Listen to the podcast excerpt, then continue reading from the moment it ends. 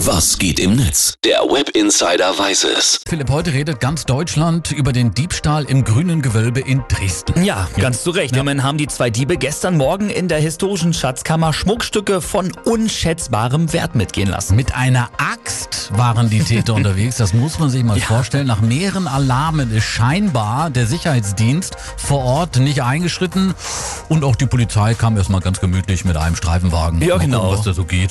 Ja, und jetzt ermittelt die Polizei mit einer 20 Personen starken Soko und die heißt Soko Epaulette. Epaulette. Ja. Das ist ein schöner Name. Ja. Aber schade, dass sich die Polizei, der Sicherheitsdienst und das Museum, ich sag's mal ganz ketzerisch, nicht von Anfang an so viel Mühe gemacht haben.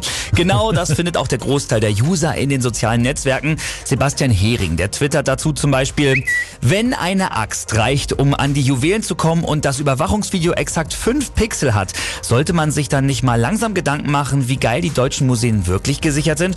Ich frage nur so für einen Freund. Ja.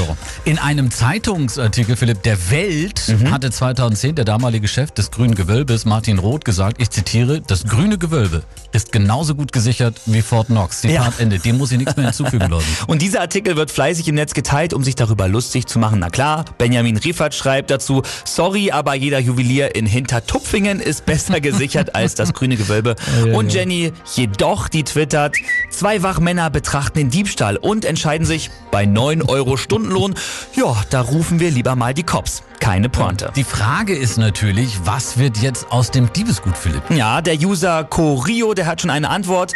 Pressemitteilung des ZDF ist gerade raus. Bares für Rares wurde eben um 20 Staffeln verlängert. Ja, Horst Lichter wird sich freuen. Wir hoffen aber natürlich, dass sich der gestohlene Schmuck aus dem grünen Ja. Gewölbe wieder äh, anfindet. Sagt die Hin Hinweise direkt an dich Genau. oder an die nächste Polizeidienststelle. Philipp, vielen Dank für das Neueste aus dem World Wide Web. Sehr gerne.